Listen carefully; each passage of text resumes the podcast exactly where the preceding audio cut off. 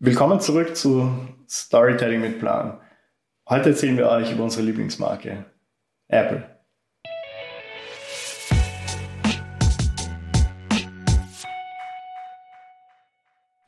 Storytelling.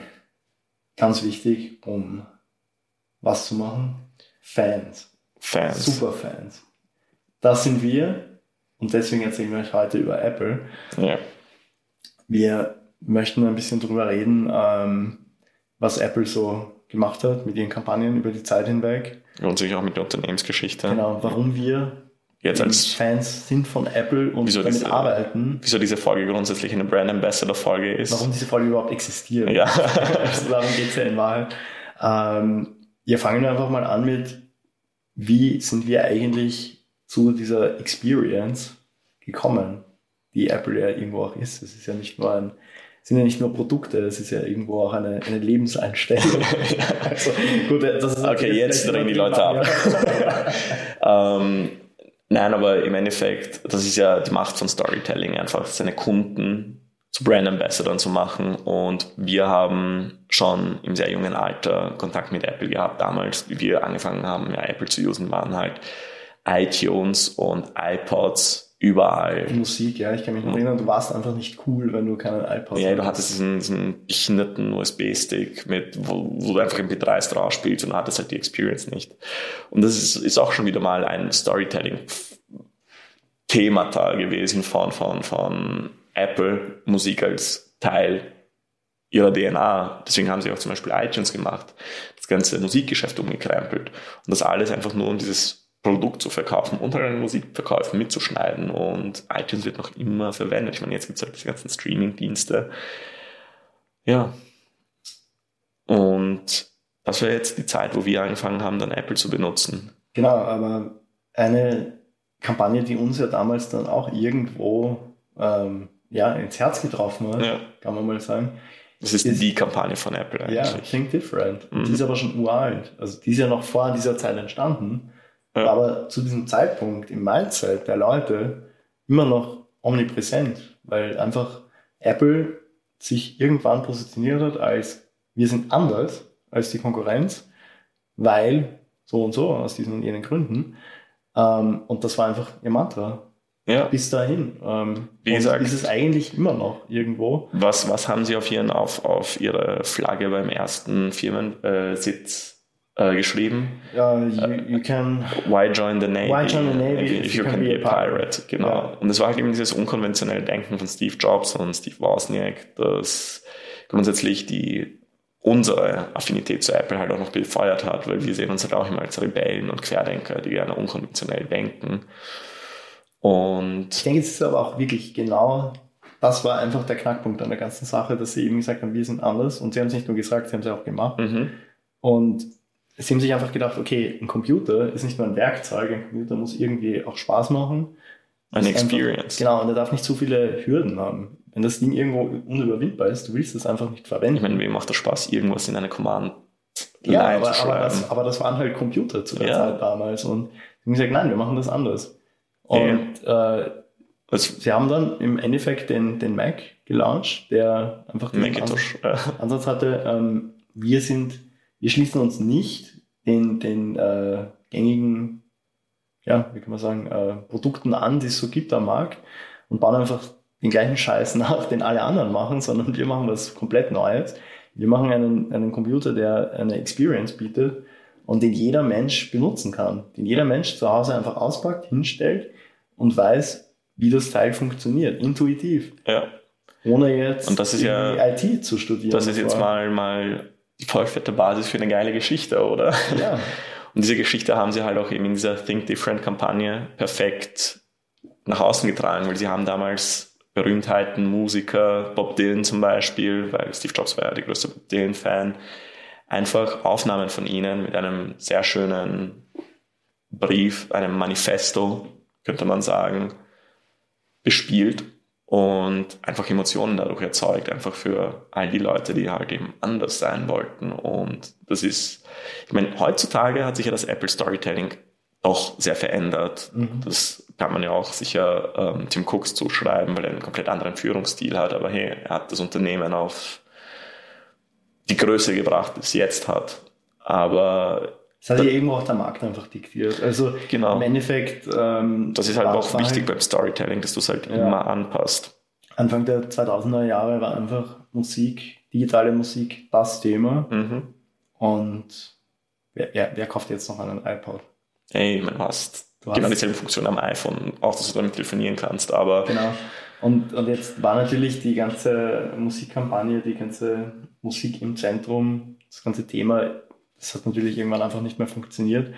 Ähm, dann haben sie aber ein ganz anderes Thema erkannt, das wirklich wichtig ist. Und ähm, Naja, eins, eins was, wir, was, wir, was, was, was Ja. wir vor allem noch vergessen haben, was noch dazwischen war, ist, was Apple die ganze Zeit fährt und ähm, jetzt halt immer noch, noch, noch präsenter darüber redet, ist die Umweltgeschichte. stimmt, stimmt. Ja. Das ist ein Thema, das sich eigentlich schon sehr, sehr lange durchzieht. Ich meine, das war natürlich auch. Dieser äh, Apple Environment, Environmental Report, den sie jedes Jahr äh, Genau, ich sage mal, in den rauspushen. 80er, 90ern hat das auch noch niemanden gejuckt, aber Ja. sie machen es halt seit doch jetzt gut an die 20 Jahre, glaube ich. Ja, wenn nicht länger sogar, weil Und- Steve Jobs war ein sehr naturverbundener Genau. Mensch. Und das haben sie nie geändert, das stimmt. Das Ja. ist ein, ein Teil der. Ich meine, jetzt erzählen sie die Story auch wieder größer und rückt mehr in den Vordergrund, aber sie haben ja jetzt wieder andere äh, Sachen im, in, in, ihrem, in ihrer Storytelling-Pipeline, wenn man so sagen kann, die mehr in, in den Vordergrund geraten, wie zum Beispiel Privacy oder Genau, was eben ein Gesundheit. Thema ist, weil sich eben jetzt wieder mal der ganze digitale Markt geändert hat und was ist jetzt wichtig? Jetzt sind die Daten, die hauptsächlich äh, gehandelt werden, ähm, sind die persönlichen Daten der Menschen. Ja. Und Apple hat eben da wieder gesagt, nein, wir machen es anders, wir machen da nicht mit und wir verkaufen eure Daten nicht. Und wir sorgen sogar dafür, dass andere eure Daten gar nicht erst sammeln können. Oh ja, und Das jetzt, jetzt sind sie auf Kriegsfuß mit Facebook, beziehungsweise Mark Zuckerberg ist auf Kriegsfuß mit ihnen, aber ich glaube, Apple juckt das gar nicht. Ähm, weil ich meine, Aber das ist halt einfach die Story, die zu dieser Zeit jetzt passt, weil Ja. jetzt schön langsam, am Anfang war natürlich irgendwie was der Luxus, ja. Du Mhm. kannst dich übers Internet mit deinen äh, Freunden, deiner Familie connecten. Ähm, und irgendwann war das halt Alltag und dann haben die Leute das natürlich auch mal in Frage gestellt und gesagt, Ja. okay, was bedeutet das eigentlich? Diese Freiheit, die ich im Internet habe, die ist ja irgendwo nicht gratis. Ich tausche Ja. natürlich ein gegen meine Daten und ähm, irgendwann hat man dann festgestellt, naja, so cool ist das dann doch nicht, wenn irgendwer in Kalifornien über, über jeden äh, meiner Schritte im Leben Bescheid weiß und Apple hat das eben aufgegriffen und gesagt, und sie gut, machen es noch immer weiter. Ich meine, vor, ja. Erinnere dich an die Keynote jetzt vor zwei Monaten. Sie haben jetzt mit den nächsten Software-Updates noch fette Security-Features Mhm. eingebaut. Also grundsätzlich das große Update von dieser Software-Generation ist einfach weitere Security-Features. Und ich muss sagen, ich finde es gut. ja, Ich also, finde es sehr gut. also wenn wir vielleicht so das ähm, ganze Storytelling von Apple über die Zeit ein bisschen Revue passieren lassen wollen, ich würde sagen, angefangen hat es irgendwo, also erst, erster großer Impact war einfach zu sagen, wir, wir lehnen uns gegen den Giganten auf, damals eben IBM und die anderen Riesen. ja. Ähm, David gegen Goliath, Storyline. Genau, genau. Äh, dann hatten sie mal ihren Platz im Markt. Dann haben sie das noch weiter ausgehöhlt, ihre Marktposition. Da ging es dann. Dann wurde ja Steve Jobs aus seinem eigenen Unternehmen entlassen. Genau. Apple hat irgendwas in der Zeit gemacht. Genau, niemand wusste eigentlich was. Dann war ja auch irgendwie der CEO von Pepsi, glaube ich. Ja, ja, Ähm, John Scully. Also komplett Ähm, fehl am Platz. Und dann ist er zurückgekommen und dann gab es auch wieder die dann war das Thema Kreativität. Wiedergeburt. Genau, Wiedergeburt. Steve Jobs ist zurückgekehrt. Neu erfinden. Ähm, das war dann einfach das Riesenthema und äh, dann war irgendwann der Umschwung da, eben Hm. wieder ein bisschen sich gegen das System auflehnen, nämlich eben Genau. das Thema Privacy. Privacy und jetzt ist halt auch in ihrer Storytelling-Pipeline eben noch ein weiteres großes Thema Gesundheit, vor allem mit der Apple Watch, mit den Daten, die die Apple Watch natürlich sammelt, aber an nirgendwen schickt, außer an deine Health-App. Ähm, weil Apple plant ja auch, auch, arbeitet viel mit Krankenhäusern zusammen und ja, das, diese, diese scheiß Armbanduhr hat eigentlich schon wirklich viele Leben gerettet. Und das ist halt eben auch ein Storytelling-Mechanismus, der Content erschafft, die Geschichten darüber, wie eine Apple Watch zum Beispiel vor dem, bei einem Sturz jemanden gerettet hat oder bei Herzversagen vorgewarnt hat und und und. Also, Das ist ganz, das ist ganz äh, mächtig. Also, äh, wenn man sich so eine Apple Keynote mal anschaut, die Hälfte der Zeit werden Produkte vorgestellt, die andere Hälfte werden einfach Geschichten von Menschen erzählt, die, Die Produkte darüber berichten, wie das Produkt einfach ihr Leben verändert hat, Ja. verbessert hat ähm, oder Die, die, ganzen, hat. ja, die ganzen Developer, die jetzt einfach ein Einkommen wegen dem App Store haben und so. Ja, eine ganze Branche, die einfach erschaffen wurde. Ja, also ja. Komplett verrückt in Wahrheit, aber ähm, ja, das ist ja auch, wäre vielleicht auch ein Tipp für jeden, ähm, den das jetzt näher interessiert. Auf YouTube gibt es die ganzen alten Apple Keynotes. Ähm, Auch also sehr Keynote erzählt eine Geschichte. Genau, ja. und sehr empfehlenswert sind halt natürlich die, wo Steve Jobs noch ähm, am Leben war und vortragen durfte. Ich sage nur 1000 Songs in der Hosentasche. Ja, oder das MacBook im Briefumschlag Ja. oder das iPhone, wo er zuerst mal gesagt hat, na, ich stelle heute drei Geräte vor. Einen iPod, Ja. Einen ähm, Internet Communicator, hat das glaube ich genannt, Oder- oder und, ein, und ein Handy eben. Und die Leute dachten wirklich, er stellt jetzt drei Produkte vor, dann hat er es halt fünfmal wiederholt und dann hat es bei allen Klick gemacht und dann sind einfach alle nur in Jubel ausgebrochen. Erinnere dich aber auch an die iPad Keynote, wo sie sagen, so, die Leute glauben, wir stellen heute, heute ein Netbook vor, weil zwischen einem MacBook, ich meine, Netbooks gibt's nicht mehr. Netbooks waren diese kleinen Scheiß-PCs, die einfach hässlich waren und einfach so einen 9-Inch-Screen hatten oder wie viel war das? Ja, sowas in die Richtung. Und da war halt die Story eben so, so wie wird ein, in welcher Welt macht ein Netbook etwas besser als ein Desktop-Rechner? Und dann kam auf einmal das iPad. Und niemand hat an dieses Produkt geglaubt und es ist das bestverkaufte Tablet. Eigentlich das Einzige. Also ich, ich, ich, ich kenne halt Ich glaube, niemanden, Google der- hat sich schon sogar zurückgezogen aus dem Tablet-Markt. Also ich kenne halt niemanden, der ein Tablet hat, das kein iPad ist. Sogar Windows-User. Ja. Die ein Tablet haben und die kaufen sich einfach ein iPad. Ja. Das ist einfach der Standard, ja. Ähm, jetzt haben wir viel über, über Apple an sich geredet. Wir wollten ja auch noch darüber reden, was ist jetzt wirklich unsere persönliche Connection zu der Marke. Also, was ja, was ja ganz, wir, können da jetzt nicht so im Detail drüber Wir haben gesagt, weil- tausendste Folge. Genau, also genau. Tausendste Folge ist das Ich- erst eigentlich so, so in, in, im vollen Detail. Aber wir mussten damals in der Schule ähm, uns Laptops besorgen.